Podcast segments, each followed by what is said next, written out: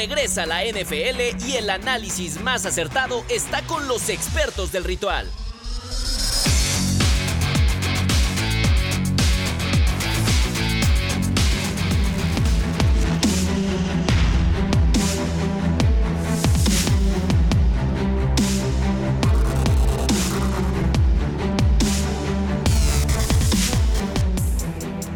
¿Cómo están? Bienvenidos a Ritual Podcast, semana 3 de la NFL, después de un fin de semana, Pablo Lalo, que nos dio mucho de qué hablar, no solo eh, en tema dentro de la cancha, sino también en cuanto a la música, el medio tiempo del Super Bowl, artistas en las gradas, de, por ahí este, del partido de Chicago en contra de Kansas City.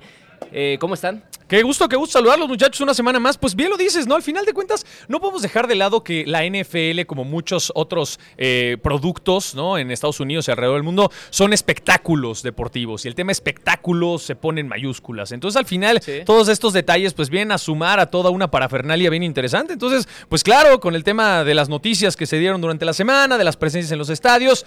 Pero nosotros aquí también venimos a hablar de fútbol americano, que es lo más importante. Sin duda. ¿Cómo están? Espero todo muy bien en este arranque de semana Estamos platicando de un titipuchal de cosas. titipuchal me gusta. Eh, inicialmente había escogido a Jordan Love porque estaba reunido de la crema innata en cuanto a estadísticas previa al partido de la semana 3. Pero tuve que mutar después de lo que vi del tándem por tierra de Miami. Honestamente, dices, Madre Santísima de Jesús Cristo. digo, la defensiva fue, un horror. no saben taclear. Digo, ahorita lo vamos a hablar, pero qué desesperante ir a los Broncos de Denver en esta época. Sí, ¿verdad? La entrevista posterior al partido donde estaba un liniero ofensivo que dice, llevo seis años en la liga, los seis años me la he pasado perdiendo, estoy cagado de estar perdiendo. Eso, lo dilo, con sus palabrotas. con sus palabrotas, no, y, eso que le bajé como tres rayitas a, la declaración, imagínense cómo estaba de encabritado. Pero sí, vamos a platicar de lo ocurrido en la semana 3. Pues eh, vamos a empezar precisamente hablando de los Dolphins, que... Eh, puede que sea muy obvio, pero la verdad es que son unos monstruos ofensivos. En dos partidos eh, como visitantes al comienzo de la temporada promediaron 30 puntos y 462 yardas eh, son el mejor equipo de la liga en esta, en, esta faceta. Y el domingo vimos lo que son capaces de hacer en casa con 10 touchdowns, abrumando completamente eh, a unos broncos que, que no hicieron nada, la verdad, eh, fueron, yo creo que hicieron el peor partido de un equipo de la NFL en muchísimos años. Pero aquí la verdadera pregunta es, ¿cómo dimensionar el triunfo de Miami de cara al resto de la temporada? ¿Qué tan apegados están estos 70 puntos? que pudieron ser 73 al final del partido, a lo que vamos a ver de Miami en lo que resta de, esta campaña. No, Miami es de verdad. O sea, si alguien tiene alguna duda de que Miami eh, va a estar fallando durante la temporada, me parece que está en un grave error. Hoy es increíble el ritmo que tiene el equipo, tanto a la ofensiva como a la defensiva, cómo los engranajes se han logrado compaginar de muy buena manera y sobre todo, yo quiero destacar lo de Tua Tongo Bailoa. Yo sé que eh, usualmente se habla mucho del coreback, pero cómo está ejecutando este año, la velocidad, es más, la sutileza con la que busca los pases, con la que ejecuta el ritmo que tiene la ofensiva, porque muchos pensarán que se va pausando, ¿no? En cada uno de los downs, pero tienes que tener un ritmo cada vez que entra, sale la ofensiva. Lo de Tua es increíble, o sea, pases quirúrgicos, justo donde tienen que estar. Él se le ve cómodo, al resto del equipo, la velocidad con la que ejecutan también. Qué difícil jugar contra estos delfines de Miami. Eso es punto y aparte del mal momento que están viviendo los Broncos de Denver. Eso sí hay que destacarlo. Qué desesperación. Tú ves jugar a la defensa. A ver, básicos, y tú lo sabes bien, la Torres, básicos. Aprende primero a taclear y después haces el resto de las cosas. Ver a defensiva de Denver es frustrante. No taclean, dejan pasar absolutamente todo y obvio se viene en caída trepidante. O sea, si tú empiezas mal un partido, empiezas a tener error, error, error, error. Bueno, ya al final del encuentro no te va a salir absolutamente nada. 70-20. Y rápido para cerrar mi comentario, me voy a quedar con la conferencia de prensa que da al final de cuentas. Eh, Mike McDaniel, ¿no? Que dice que no quiso, que, que, este año Miami no viene a ridiculizar al resto de los equipos, porque incluso en la última jugada tuvo oportunidad de buscar un gol de campo para romper ese récord de más de 70 puntos en un partido para un solo equipo en toda la historia. Y dijo: No, no venimos a eso, queremos ganar con categoría. Y esto habla muy bien de los delfines de Miami, la verdad. Difiero. El mejor homenaje, el mejor homenaje que le puedes hacer a tu rival es competir hasta que el último segundo se escape. Eh, a ver, Vamos a dimensionar esta victoria sobre Chicago. Honestamente, Chicago está entre azul y buenas noches, alias para el terror, ¿no? Eso ya lo sabemos. ¿Sobre Chicago o sobre Denver? Ay, perdón, sobre Denver. Ahorita vamos sobre, Chicago. Sí, también Chicago es una locura. Eso, ya que los compares, ¿no? De Denver no sabíamos que estaban tan mal. Ese es el tema. Pero no, no, de Denver también sabíamos que estaba mal, pero no a ese nivel. Ok, primero, nunca en la carrera de Russell Wilson lo habíamos visto con un arranque de cero ganados en toda su carrera. Cero ganados nunca había pasado.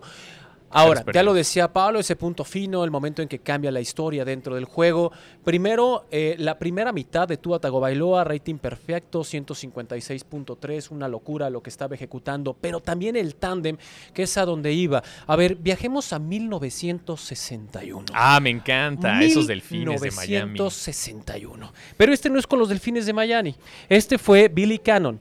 Fue el último jugador en conseguir 216 yardas, obviamente corredor, con tres anotaciones vía terrestre y una por recepción. Entonces fueron cuatro touchdowns, tres por tierra y uno por recepción. Eso fue en 1961. Cuando vemos jugar a los Delfines de Miami, no solamente se rompe eso, sino que dos corredores técnicamente superan esa marca. El primero, el novato, Devon Akane. Es una locura. 233 yardas de scrimmage. O sea, dos, dos campos y 33 yardas. Imagínense nomás. 203 fueron por acarreo. La defensa por tierra de Denver, inexistente, ¿no? Ahora, de esos 203 acarreos, además tuvo 30 yardas por recepción. ¿Cómo acaba? Cuatro anotaciones y fueron dos por tierra y dos por recepción. Y del otro lado tenemos a Raheem Mostert, que dijeron, bueno, pues este ya la rompió. Pues el otro también, ¿eh? Tuvo 142 yardas de scrimmage, tuvo un touchdown por recepción y tres touchdowns por tierra, reiterando que es inexistente la defensa contra el ataque terrestre de los... nunca antes en la historia un equipo había anotado cinco touchdowns por aire y cinco touchdowns por tierra en el mismo partido. O sea, es escandaloso lo del resultado, ¿no? Y otra cosa también, porque estaba viendo un publicado en la semana, mi querido Lalo Ruiz. Nada más para acabar el otro. Sí, nada más. es que te voy a decir un, paréntesis. Porque aquí justamente ha habido muchos eh, cuestionamientos de cómo se pronuncia el nombre del novato. Ajá. Y justo el novato salió a conferencia de prensa y nada más como para actualizar aquí y tener un poquito más eh, eh, afianzado, digamos, el concepto, se dice Divon Eichan. Divon Eichan, así tal cual, porque incluso en Estados Unidos en las transmisiones lo estaban diciendo mal. Entonces, ahora sí continúa. Bueno, ¿cuándo fue la última vez que dos corredores del mismo equipo terminaron con cuatro touchdowns? La última ocasión que eso ocurrió, con dos corredores, fue eh, los jefes de Kansas City, 24 de octubre de 2004. Los dos corredores tuvieron números similares, pero no a lo que hizo Miami. De verdad fue una locura. Sí, es un, un, desastre la disciplina de, de la defensa de, de los Broncos, con muchísimas coberturas desperdiciadas.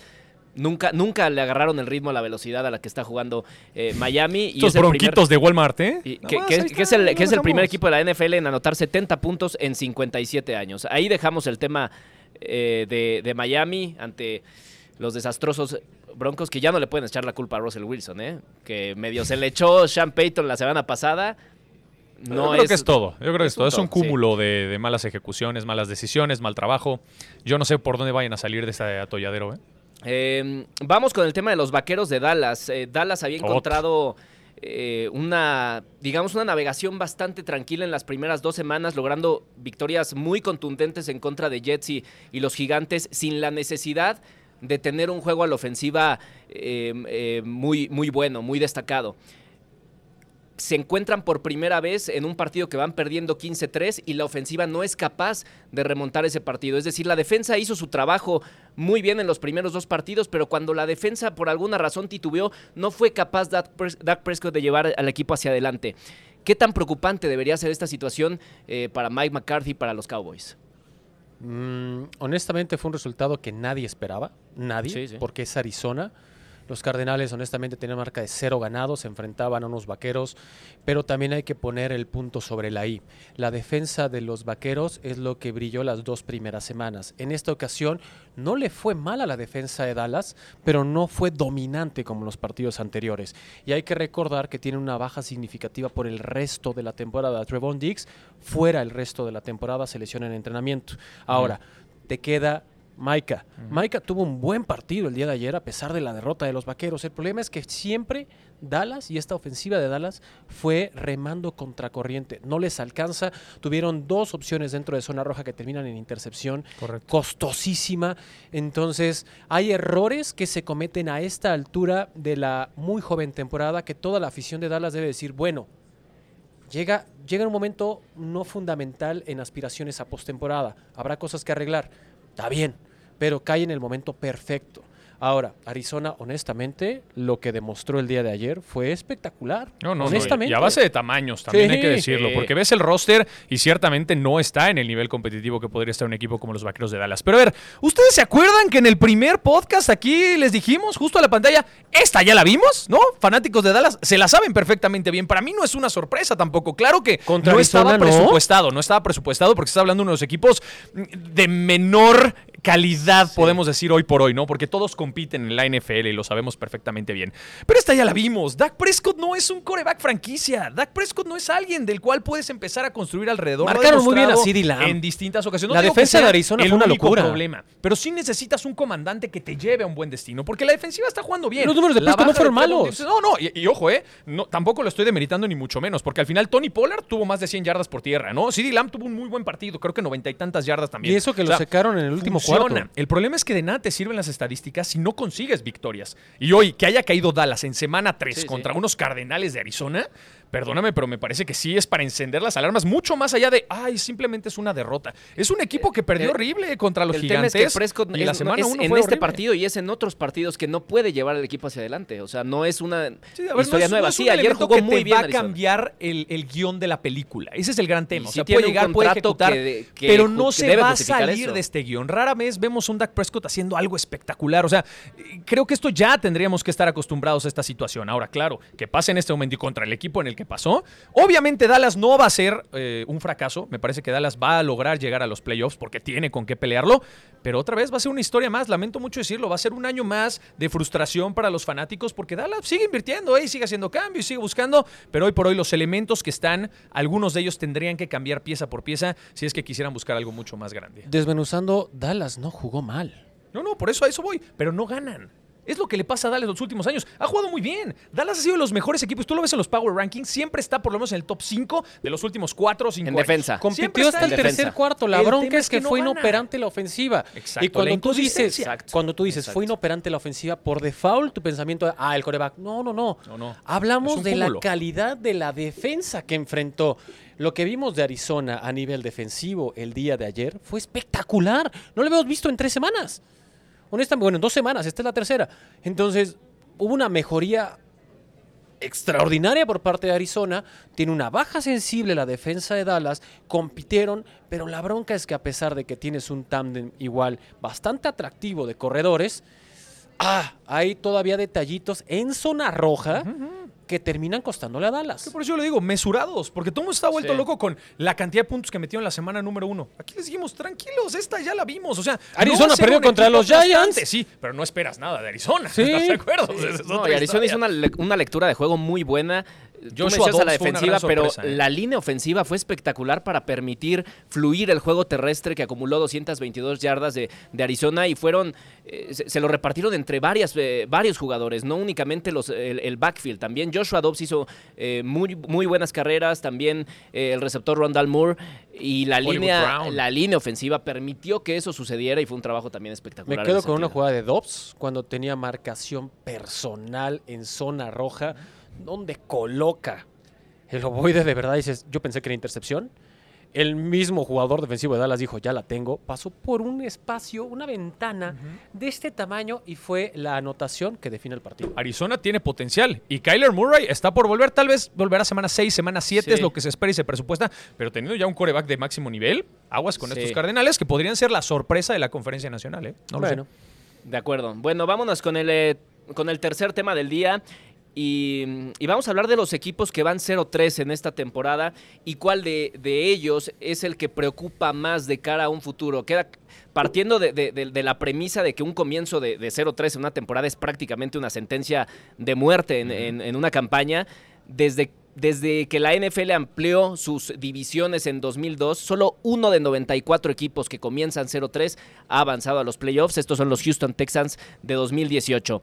Y los equipos que están 0-3 en este momento son Chicago, Denver, Vikingos de Minnesota, en un partido muy apretado en contra de los Chargers y las Panteras de Carolina. Para ustedes, ¿cuál es el, equipo que más preocupa eh, con, con esta marca en el momento? Los dos menos Minnesota. ¿Por qué? Los problemas de Minnesota, si lo ven eh, a lo largo de estas tres semanas, es zona roja. Son intercepciones costosas en zona roja. Eso ha sido la diferencia. Pierde por pocos puntos, por muy pocos puntos. Minnesota puede competir, Minnesota debe mejorar, eso es un hecho, en comparación con los otros dos que están inmiscuidos en esta marca negativa. Lo de Minnesota ayer estuvieron muy cerca de ganar y sobre todo los LA Chargers se jugaron una cuarta oportunidad que parecía sentenciaba el partido. Y después, no sé cómo sí. hicieron para recuperar la pelota y sentenciarlo. Son los vikingos. Pero de estos que tienen racha negativa, el que está eh, a un segundo de salir. pero la pregunta era al revés. de, estos equipos que tienen, ¿cuál es el que más preocupa? ¿Cuál es el peor de todos? los otros dos preocupan. exacto. A mí me parece, y digo, me voy a adelantar tantito, no sé qué va a pasar en el duelo del día de hoy, pero si hoy Cincinnati pierde, se pone 0-3. Y para mí es el más preocupante de todos. Sobre todo porque es un equipo que en las apuestas y en las proyecciones está para llegar al Super Bowl. Ni siquiera Pero conoces las razones de sus, deficiencias en este inicio de temporada. Lo entiendo bien, pero tú preguntaste del 0-3, ¿quién llamaría más la atención? Yo le estoy jugando un poco al abogado y diciendo, si hoy pierde Cincinnati, sería el más preocupante porque para nada presupuestaste ese inicio. Y quitándolos, me parece que los Broncos de Denver, para mí, con toda la apuesta que han hecho, la llegada de Sean Payton, lo de Russell Wilson, con una defensiva bastante capaz y con receptores y jugadores eh, playmakers, digamos, para mí sí es lo más preocupante que hay esta temporada en cuanto a cero victorias y tres derrotas, la verdad. Eh, yo voy a hablar brevemente de Chicago, me parece el peor equipo de me parece el peor equipo de, los que van 0-3. No, lo, a ver, no, porque, porque se veía venir, pero híjole, no, no creo que por lo menos se veía venir cierta mejora de la temporada pasada esta. y no solo no hay mejora, sino que es peor equipo que la temporada pasada. ¿Consideras que es peor equipo que el año pasado? Por lo menos en la temporada pasada las primeras mitades eran muy competitivas de Chicago y se iban al medio tiempo perdiendo por tres puntos. ¿Cómo arrancó en calendario y rudeza de calendario Chicago el año anterior en contra de este año, en comparación de este año? Y eso es fundamental para todos ustedes que se van uniendo. A ver, cuando ustedes vean el récord, no hay nada más engañoso que el récord de victorias y derrotas si no lo comparas y contrastas contra la rudeza del calendario, la calidad de los equipos que enfrentaste y la calidad del roster que estaba del otro lado. Hay victorias que no son tolerables, como por ejemplo una derrota frente a Arizona, cuando en calendario tú lo tienes presupuestado. como victoria. Esos son descalabros pero 40 puntos al medio tiempo. Yo sé que son los Chiefs, pero son 40 puntos en dos cuartos, en 15 minutos 30 minutos de juego. Sí, sí, no, no debería existir esas disparidades en la NFL porque al final de cuentas todos compiten. Todos compiten, Es un hecho, pero por supuesto que llama la atención. Ahora, lo, de Chicago yo no sé ni por dónde, ¿eh? o sea, ahora sí que ni pies ni cabeza, o sea, verdaderamente de repente ves equipos que van mal, pero dices, bueno, con este cambio de piezas, esta mentalidad, yo no sé por dónde Chicago. Yo lo que celebro es un equipo muy balanceado de Kansas que hizo ver muy mal a Chicago, ¿cierto? Pero festejo, tú lo primero que te viene a la mente cuando piensas en Kansas, porque estamos inmersos en los medios, porque consumimos redes sociales, por la razón que ustedes quieran, lo primero que piensas es el coreback. Segundo, quizás pienses en el ala cerrada. Tercero, quizás pienses en el head coach. Pero jamás viene a tu mente de primer bote, ipso facto, la defensa. Ayer la defensa, hasta el tercer cuarto, que cambian a todos y dijeron, chavos, esto ya se arregló, esto, ¿saben qué? Segundos equipos van para adentro. Fue el único momento en que Chicago pudo hacer algo. Los tenían en cero, pero en un cero, honestamente, que dejaba mucho que desear a modificaciones del staff de cocheo. Sí, Decías, ¿por qué demonios no? Ya, te están meando ajusta, te están meando, haz algo. Y lo de Chris Jones, lo dijimos, la defensa se ve totalmente distinta. O sea, hay pocos, pocas defensas en la NFL que cambian tan radicalmente con un elemento dentro del terreno de juego, ¿no? Lo de Micah Parsons, lo de, eh, lo de Chris Jones, o sea, me parece que son elementos... También la ofensiva de ese mismo eh, Kansas. obviamente sí, nada más ahora hablando de la defensiva, pero estoy de acuerdo, hay elementos importantes, pero hablando de defensas, cambia completamente. Y si compitieron la semana pasada, bueno, lo que hicieron ahora, empiezan a agarrar un ritmo competitivo bien interesante. ¿eh? Sí. Bien, pues ahí están los, los peores equipos del campeonato que van 0-3. Vamos a ver si Bengals hoy se une a, estos equipos. habla, habla de lo otro, también falta Tampa Hay dos partidos, ¿no? Contra, contra Mira, mientras lo analizas, voy a aprovechar para mandar algunos saludos, ¿no? De gente que nos está escribiendo por acá, ¿no? Emiliano Espino nos manda saludos, fuerte abrazo. Saludos. Rubén Montenegro está muy activo ahí en el chat. Muchísimas gracias, Rubén. Buenos tus comentarios. Pues dice absolutamente de todo, mi querido Lalo. Primero dice que Josh McDaniels no es un buen coach, que se vaya. O sea, hablamos de, Las Vegas. sí. que van los Raiders por la selección número uno del draft. Así no, ese es de Chicago. ¿No? Y, y bueno. Ahí está. Eh, Roberto Talavera nos pone, sigo triste por mis Cowboys. Hermano, lo sentimos mucho. No importa cuándo lo digamos. Estás en, mucho, güey. Estás en junta, güey. Pon atención. Pero bueno, así son las cosas, ¿no? Así va trascendiendo un poquito esta situación. Ahora sí, mi querido. Vámonos con los momentos de la NFL. Ya tenemos que pasar al siguiente tema. Eh, vas eh, tú primero, Lalo, con tu momento, el momento que elegiste para esta semana. ¿Qué, elegí? Este, ya no me acuerdo qué elegí. honestamente, era Jordan Love. Que inclusive le dije a Omar Moro, ven para acá para que la gente que conozca rápido. ¡Asómate! Ahora, que no te dé vergüenza. Este es Omar Moro y es el güey que siempre trae el pizarrón atrás al que nunca Y es el que anda insoportable porque casualmente le va a los delfines de Miami, entonces ni le hable. Ahora, mi momento de la semana es Green Bay Packers. Uno piensa tras la salida de Aaron Rodgers, los Packers ya de por sí no les iba también los últimos años, ahora con un coreback y este cuerpo de receptores, ay Dios mío, a ver cómo les va. Iban perdiendo por 17 puntos los Green Bay Packers. Vienen de atrás, ganan, sufrido, pero ganan. y estas son las victorias que caen perfectamente en ese dicho famosísimo de no me importa cómo juegues, pero ganan. Los equipos buenos ganan, inclusive jugando mal. Green Bay jugó muy mal los dos primeros cuartos, muy mal. muy, muy, muy, honestamente, neta, bien feo. Pero después viene esa mejora, viene ese cambio, los ajustes funcionan y gana Green Bay. Y Jordan Love, cuando lo ves comandar esta ofensiva, dices, ¿ahí este güey quién es? Este no es el mismo de los dos primeros cuartos. ¿Qué le dijeron? Yo quiero saber, eh, como el agua de Box Bunny en Space Jam. así, claro, claro. Así tal cual. Para mí ese es mi momento. no, no, y lo de la flor es increíble porque se ve verdaderamente la mano que tiene el head coach ahora que es mucho más libre de tomar decisiones. Y rapidísimo, sumando a lo que tú dices, mi querido Lalo, cuando un equipo gana, a pesar de cometer tantos errores y jugar tan mal, estamos hablando de un equipo serio. Es un equipo serio. Sí, sí.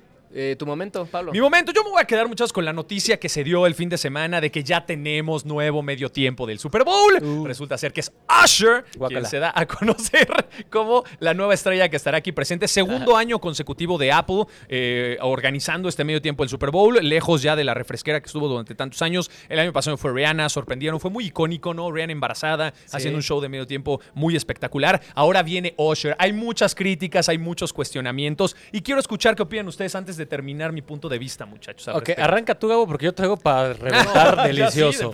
A mí, a mí no me gusta, la verdad. Eh, empezando, ese estilo de música no me gusta. No, ¿No ni, en no, ni, en los 2000 No, a ver, en, algún punto se escuchaba en las fiestas, se bailaba, pero híjole, para, para un medio tiempo del Super Bowl me parece que bajaron la vara bastante. Ok. Eso piensas. A ver, Ruiz, ¿qué piensas Hay que recordar que desde sale Pepsi y está Apple Music en el medio tiempo, que es una larga, pero más larga relación con la NFL, no solamente entra Apple Music, también entra Rock Nation. ¿Qué es Rock Nation? El CEO de Rock Nation es... Eh, ¿Cómo se llama el esposo de Beyoncé? Este, Jay-Z. Jay-Z es el CEO de Rock Nation. Entonces, a partir de ahí, todos los eh, artistas. que veamos en el halftime show o pertenecen a Rock Nation o son los que tienen mayor cantidad de reproducciones en Apple Music. A partir de ahí ese es el criterio. cuando, dan, cuando, dan a, conocer que el artista de 44 años, ocho veces ganador del Grammy, va a ser el que amenice el medio tiempo, dices, ok, ¿qué fue lo último que hizo Usher fuera de pertenecer a The Voice en Estados Unidos? ¿no? Porque está en un reality, aquí lo conocemos como La Voz, ya sabemos cómo es el formato. ¿Qué ha hecho fuera de eso? Tiene shows en Las Vegas, tiene shows. Tiene una estadía permanente en Las Vegas. Sin tener discografía nueva, es de los artistas más vendidos en Las Vegas. A partir de ahí dicen Usher, que aparte es productor, dicen, bueno, vamos a hacer un espectáculo como nunca antes visto. Espérense a dos genios, porque Usher es un genio, sin duda. De eso a que me guste, no me gusta esta selección. Hay mejores artistas, inclusive Taylor Swift que estuvo en Arrowhead. Pero, Taylor Swift, no, no, Taylor Swift de aquí para el sereno y de aquí para el real no va a estar en el medio tiempo del Super Bowl. Bueno, ahora quién sabe, ¿eh? Mira, yo estoy pensando, a ver, Travis Kelsey la va a convencer. ¿Por qué? a ver, yo voy a decir algo aquí rapidísimo. Para mí, el Super Bowl número 60 es de Taylor Swift. Mm, tampoco me gusta, pero pero está bien. O sea, cuando me pregunten, Osher vale la pena, como artista, claro que sí. ¿Tienen cosas nuevas? Claro que no. ¿Va a aprender? pues es un showman. Probablemente sí pero no va a ser un show memorable, la neta. Mira, ahí te va, y, rapidísimo. A mí me gustó mucho el promo con el que lo presentaron, porque hicieron como un viaje al pasado. Él mismo platicó con su yo del pasado y le dijo, por fin lo conseguimos. Esta parte, la verdad es que me gustó muchísimo. Otra cosa, lo, lo que menciona Lalo es muy importante. bueno, pero es, es, un adelantito, es una pequeña probadita. Lo que dice Lalo es muy importante. Es productor y ha sido característico por impulsar varias carreras en el medio artístico, no solamente por su carrera como solista, como cantante. Entonces, uno de ellos, Justin Bieber, ¿eh? ahí lo ponemos en la mesa. O sea, tiene tantas conexiones en el mundo mundo musical y es tan respetado, tal vez no hacia afuera, sino hacia adentro, que yo estoy seguro que el espectáculo estará garantizado y habrá colaboraciones de primera calidad. En verdad, le traigo ganas a ese medio tiempo. Es en Las Vegas, va a ser icónico. Me parece que fue una selección interesante. Yo sí le tengo expectativas a este medio tiempo. Muy bien, pues eh, Antes ahí de está. cambiar de tema rapidísimo. ¿Neta creen que es la mejor opción no. para un Super Bowl en Las Vegas. Hasta Justin Bieber me hubiera gustado más ahora que lo mencionas. ¿Por qué demonios no regresamos al rock? ¿Por qué todo que tiene que ser Pero ya no, pero ya no van a regresar al rock. Tenemos Muy que difícil entender, Tenemos que entender que han cambiado uno las épocas, sí. las audiencias, porque también es un tema de estrategia. ¿A quién le quieres claro. llegar? ¿no? a ver, en Miami nos aventaron a llevar a ACDC, porque decían hay muchos latino, latinos. Latino, sí, Las sí. Vegas está plagado de latinos. También, también es cierto. Sí sí, sí, por supuesto. A ver, y al final el medio tiempo es global, o sea, es para todo el mundo, no solamente es para la sede donde se lleva a cabo, ¿no? Esa parte hay, hay, que tenerla como clara. Y otra parte también es, hay tema de intereses, o sea, quien esté del lado de Apple Music va a tener oportunidades. Quien, quien esté, esté del lado de Rock Nation. Relación, Rock Nation podrá estar ahí. Quien no, no. Entonces pienso hoy que ya no es ni siquiera un tema de solamente popularidad. Ya hay otras cuestiones con un contrato mucho más elaborado desde que ha cambiado el organizador del medio tiempo del Super Bowl. Lo que sí les puedo garantizar hoy, que estamos a 25 de septiembre, es que la producción de este medio tiempo en Las Vegas quizás sea el mejor de todos los tiempos. Sí, sí. ¿Por quién lo lleva? Porque es Jay-Z. Y luego le pones a Usher, que está un escaloncito abajo de Jay-Z produciendo, va a ser una locura. Ojalá sea un gran show. Eso, me gusta. Vamos a regresar al fútbol con eh, el momento de la semana que decir, elegí. Al fútbol, no, pues este, Cruz Azul, hablar de sus Pumas. Cruz, Cruz, Cruz Azul anda muy mal, último lugar. Necaxa metió cinco goles. Este, había Pumas elegido gana de visita en el Cuauhtémoc 2 a 0. El Chino Huerta es un dios. ¿De qué quieres que hablemos de había, fútbol? había elegido de fútbol. Ah, oh, okay, Englishman. Nosotros oh, yeah. decimos fútbol, decimos fútbol. Eh, había elegido a Taylor Swift, pero la verdad eh, quise hablar de, de, deporte y después de lo que hicieron los Colts esta, esta semana, que se ubican en un lugar que nadie lo, lo, lo había eh, predicho antes del inicio de la temporada. Están en la cima del sur de la americana. Digo, también es el sur de la americana, con todo sí, respeto, sí, ¿no? pero es están, flojito, pero están pero hasta arriba. ahí están. No están hasta arriba y no, Colts, no esperábamos nada de los Colts. sí, sí. Y en estos tres partidos ha habido diferentes protagonistas. Y el de este fin de semana, que de por sí ya habla muy bien del equipo, el hecho de no depender de un solo jugador. Este fin de semana fue Matt Gay, que pateó dos goles de campo de 53 yardas en el último cuarto y luego otro de 53 yardas en el tiempo extra para ganar el partido. Terminó. Yo nomás digo Baltimore cinco, que. 5 de 5. 5 de 5 y convirtió, se convirtió el primer pateador en la historia de la NFL en anotar cuatro goles de campo de más de 50 yardas en un mismo partido. Indianapolis la verdad, le viene bien a los pateadores, ¿no? Vinatieri, Gay, escucha, o sea, ustedes digan, Vinatieri, no, y ahora, ¿qué tal que regresa este Jonathan Taylor? Va a regresar. Eso Va a regresar Jonathan Taylor y Semana 5 eh, Anthony Richardson lo está haciendo muy bien. La verdad, la no podemos sepultar a los, a los Colts de cara a, a, la segunda mitad de la temporada en donde ya todas las piezas estén mejor acomodadas. Yo de lo, lo veo desde la otra arista. Yo veo a una ofensiva de Baltimore que tuvo absolutamente todo para evitar que se fuera tiempo extra.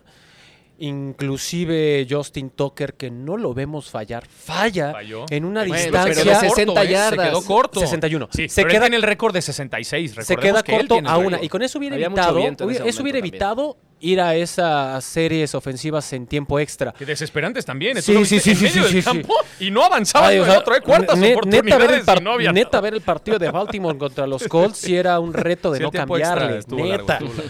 Pero, o sea, de ahí fuera, me quedo con Adam Thielen por parte de Baltimore. Me quedo con Lamar Jackson y sus dos touchdowns. Me quedo con ese fallo de el mejor pateador en la NFL que esté activo. Que falle Tucker. es nota. Sí. Que falle Justin Tucker es Híjole, nota. Pero no tanto, Ojo. 61 yardas con el Ey, viento ey, que hacía en ese con momento. Tucker- con nuestro toker no te metas, ¿eh? Pero- Cuidado, no, por Gabriel. eso. no, ojo, O no le estoy echando la culpa, pero es nota que Exacto. no consiga. Sí, pero no hay pretexto. Al de final eres un, momento, eres las- un las especialista. de sí, la- Pero es eres el un mejor especialista y tienes que entregar. sí. Porque pretextos podemos poner muchísimos, mejor, ¿no? y del otro Tú lado, eres un especialista, eres el mejor de la liga en tu posición, tienes que entregar puntos a tu equipo. Listo. Y la otra es, oiga, no frieguen ofensiva. O sea, está bien que tenga un cañón en la pata, pero neta no pueden avanzar tres míseras yardas. Tres malditas yardas Oye, no ahora, pueden avanzar. los Ravens se quedaron ya sin dos corredores, ¿eh? O sea, acuérdate, tienen por ahí a Kenyan Drake que tuvo un 2-3 acarreos. Tuvo un Melvin Gordon que la neta tampoco hizo tanto. Y tienes un Gus Edwards que nunca ha sido un corredor número uno. Entonces también el acarreo de balón ha sido... Vimos correr mucho más a la marca en el- los primeras dos semanas. La o mar sea, corrió por su vida, pero yo lo único que digo es, Sí. neta, no puedes avanzar tres yardas. sí, Neta, es desesperante, órale. desesperante. Estamos por cumplir la media hora de podcast. Vamos con el juego de sí o no. Y la primera de esta sección. Solo sí de o esta no, sección. Solo sí o no. Solo sí o no. Patrick Mahomes podrá romper los récords de todos los tiempos. Llegó a 25 mil yardas por aire en 83 partidos, superando los 92 que tardó Dan Marino. Sí. En Patrick Mahomes ya tenías mi sí. Sí, yo también. Yo también digo que sí. Taylor Swift distraerá a Travis Kelsey y a los Chiefs, ¿sí o no? No. No. ¿Cuántas novias ha tenido Travis Kelsey? Solo que esta es muy ¿Cuántos novios ha tenido Taylor Swift también? Por eso. No, pues no pero estamos hablando de Travis Kelsey. No, no, pero ¿cuántas Taylor Swift? Hay una Taylor Swift, hermano. O sea, verdaderamente el impacto que genera. Aquí hay de dos. Sí, sí. O se pierde, o sea, o pierde presión Kansas City porque todos los objetivos se van a ir sobre Taylor Swift y la relación de Travis Kelsey. Pero Kansas City no, tiene, no, le pesa la presión. Este, parece ser que no.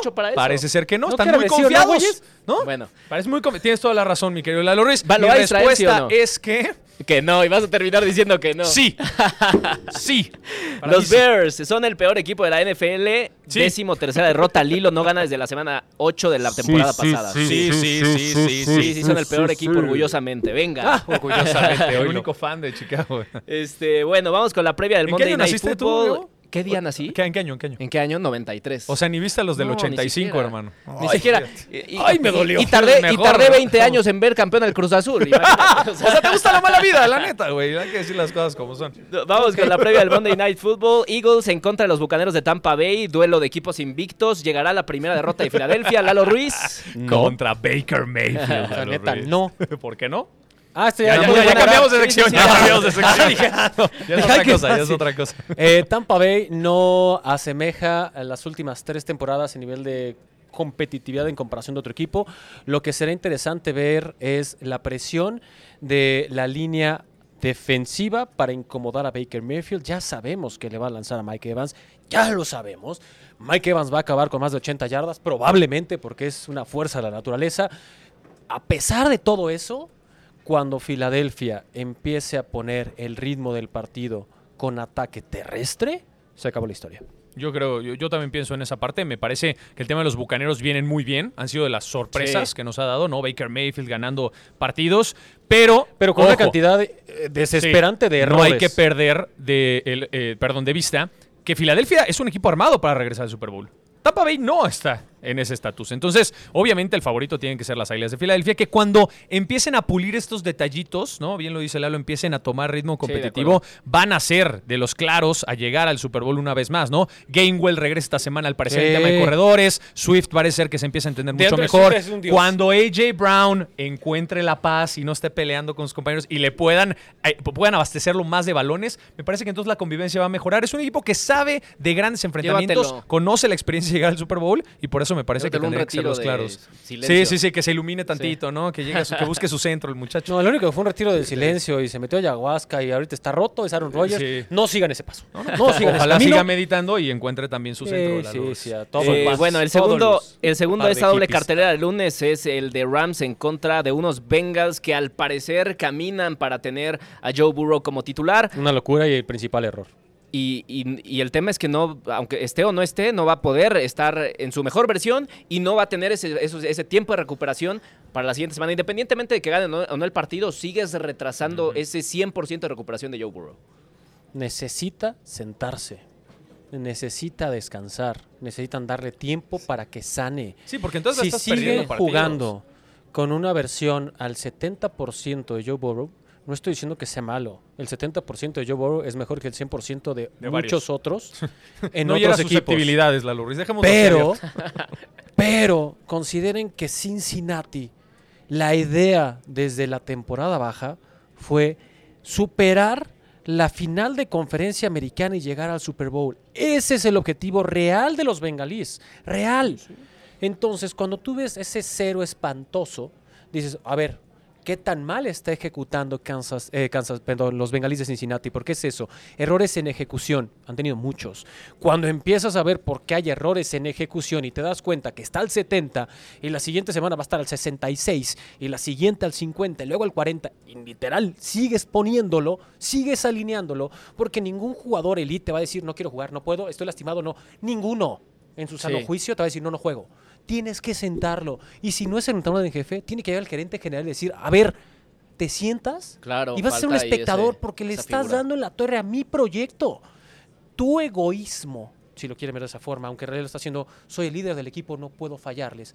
Pero esa versión errónea está repercutiendo al equipo. Ahora, ojo, sí es un tema a considerar, porque ya lo mencionaba hoy, nos dio una estadística bien interesante de los equipos que arrancan 0-3 y que logran llegar a partidos importantes. Eso nada más es un parámetro. exacto, pero es muy interesante. O sea, el porcentaje les juega completamente en contra. Claro que se puede romper y para eso están las estadísticas.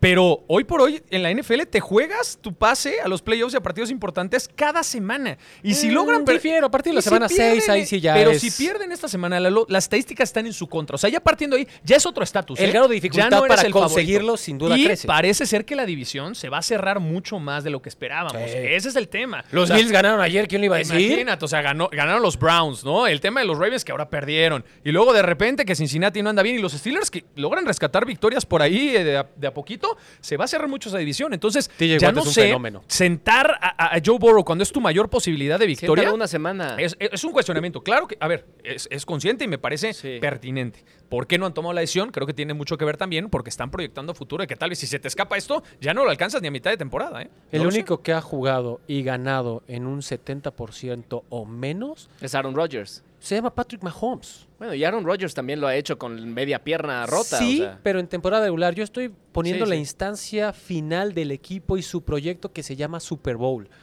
El Super Bowl sin Patrick Mahomes era de Filadelfia.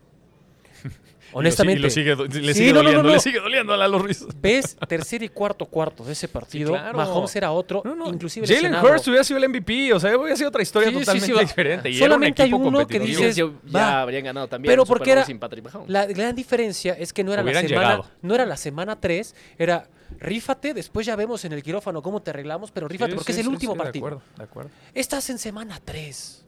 No hagan eso, porque inevitablemente lo vas a llevar al quirófano. Sí, yo también creo que. Sí, sí, en esa parte también pienso. No, no, no, y es mucho más conservadora la idea que presentas. Si no, mejor ir 0-3 y a partir de la cuarta ya tenerlo al 100 que ir medio 0-3 y luego en la cuarta ya no la tienes al 100 y Charles se Te compró un ganado, cuatro perdidos. A ver. Y a partir de Jamar la Chase semana ya Jamar Chase fue el primero en sentar cabeza y decir, quiero que Joe Burrow esté al 100%. Todos quieren, por supuesto. pero a ver, estamos en una NFL, muchachos, no voy a develar el hilo negro, donde los jugadores juegan lesionados. Hay lesiones, tiro por El 80% de los jugadores están lesionados. Están lesionados todo el tiempo. Entonces también la cosa es la gravedad de la lesión. El coreback, el linebacker, el corredor y los es un buen punto. Entonces, los únicos que no están lesionados de cada equipo son absolutamente todos en, OTAs. A partir de los OTAs empiezan a caer como fichas de dominó. Sí, sí. Claro. Así es el deporte. Eh, bueno, por último, vámonos con los duelos más interesantes de esta semana 4. Solo son eh, decir los favoritos para ganar sin análisis. Eso. son los favoritos. Empezamos con el eh, juego del jueves por la noche. Leones de Detroit en contra de Green Bay. Bueno, divisional. Sí, va a estar bueno. La Juegazo, la neta. Por cómo llegan los dos, voy a mostrarle amor al señor Love. Le, encantan los Packers esta temporada, Lalo Ruiz. Me gusta Detroit. Me voy a quedar con Detroit. a mí también me es una locura, pero... Me quedo con Detroit. Eh, este es un partidazo. Dolphins en contra de los Bills. La neta, se acabó, se acabó el show de Tua Tagovailoa. Como lo hemos visto hasta el momento, va a ser un partido muy cerrado, muy cerrado. La defensa de los Bills es la mejor que va a enfrentar Miami hasta el momento. Voy con un partido cerrado, me voy con los Bills. Partido cerrado, me voy con Miami. Partido cerrado, me voy con los Bills también. Eh, Patriotas en contra de Cowboys.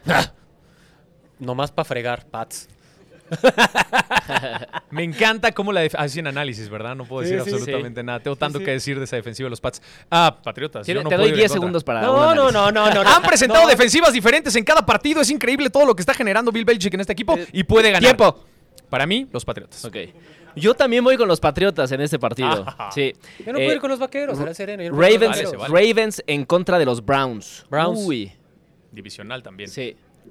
¿Browns? Ravens. Yo voy con los Se Browns va a también. división que Yo voy con la eh, top tres defensivas de, esta temporada con los Browns. Cardinals en contra de los 49ers. Niners. Sí.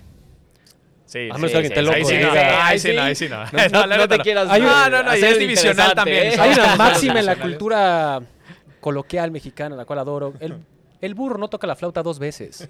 ¡Ya la tocó! Pero en este caso un cardenal, Lalo Ruiz. Sí, pero este. Bueno, el pájaro no toca la flauta dos veces. Si quieres adecuarlo. O sea, no. Está bien, está bien. Eh, vámonos con el, el juego del domingo por la noche, que estaba presupuestado para tener a Aaron Rodgers en él. Evidentemente hubiera sido Ya un partidazo. Jefes en contra de los Jets. Ah, Pues, pues, Chiefs, evidentemente Chiefs. que vamos a ir con los Chiefs. Y el eh, de lunes por la noche, ah, pues también creo que está muy claro. El eh, Seahawks en contra de los Giants. Empieza tú. Eh, Seahawks. Ok. Wow, qué buena pregunta. Los Seahawks Seahawks no contra andan tan Giants. claros A ver, como, como pensamos. Si vieron ¿eh? la victoria del día de ayer de Seattle, se la pasaron corriendo. Eh, eh. Corriendo. Si algo tienen los Giants, es buena defensa contra la carrera. Pero también tiene buenas herramientas por aire. el- el- No estoy, Seattle. diciendo, no estoy diciendo que no. Pero la carga ofensiva ayer fue más del 60% por tierra. Ay, sí, vamos Giants. si vamos llevan, Giants, claro si llevan el mismo plan claro, de juego, voy con Giants. Sí, Giants defiende sí, bien por tierra. quinielas, nos gusta. Nos Ok. gusta. Sí, les va a complicar. Bien. Perdón, Eh, Picardo. Pues ahí los partidos más interesantes de la próxima semana. No olviden que tenemos hoy a las 5 de la tarde eh, Rituales Ritual Resumen Resumen. ¿Hay a más? través de las plataformas Estos digitales de no Azteca Deportes. Lalo, ya estuvo, no es ¿no? suficiente, déjame decirte. Hablamos una hora Por si quieren. Al fin estamos molestando estamos e increpando a todos los de aquí. digital. Gracias por prestarnos su oficina y escuchar nuestras locuras. Muchas gracias. Hay Por dos guardar que tres, silencio, Hay dos que tres que los ven en el teléfono que no están haciendo un pepino, ¿verdad? Saitel, este, a- a- controla a tu gente, ¿no? Pero bueno. No echa gente de cabeza, Lalo. Ah, no, perdón, ¿Qué acá? Es acá está lunes apenas. Ya vas a empezar mal, o sea, no, No, no, creerlo, este, hay que jugar golf. Ya anda interactuando con toda, toda la redacción aquí. de la liga. Muy bien. Bueno, ahorita platicamos con todos. Este, Lalo, gracias. Despídete, Lalo. Ahí con más calmita. Bye. Nos vemos, Pablo. Muchas gracias, muchachos. Nos vemos en la tarde y nos escuchamos la próxima semana también en este podcast. Excelente tarde para todos.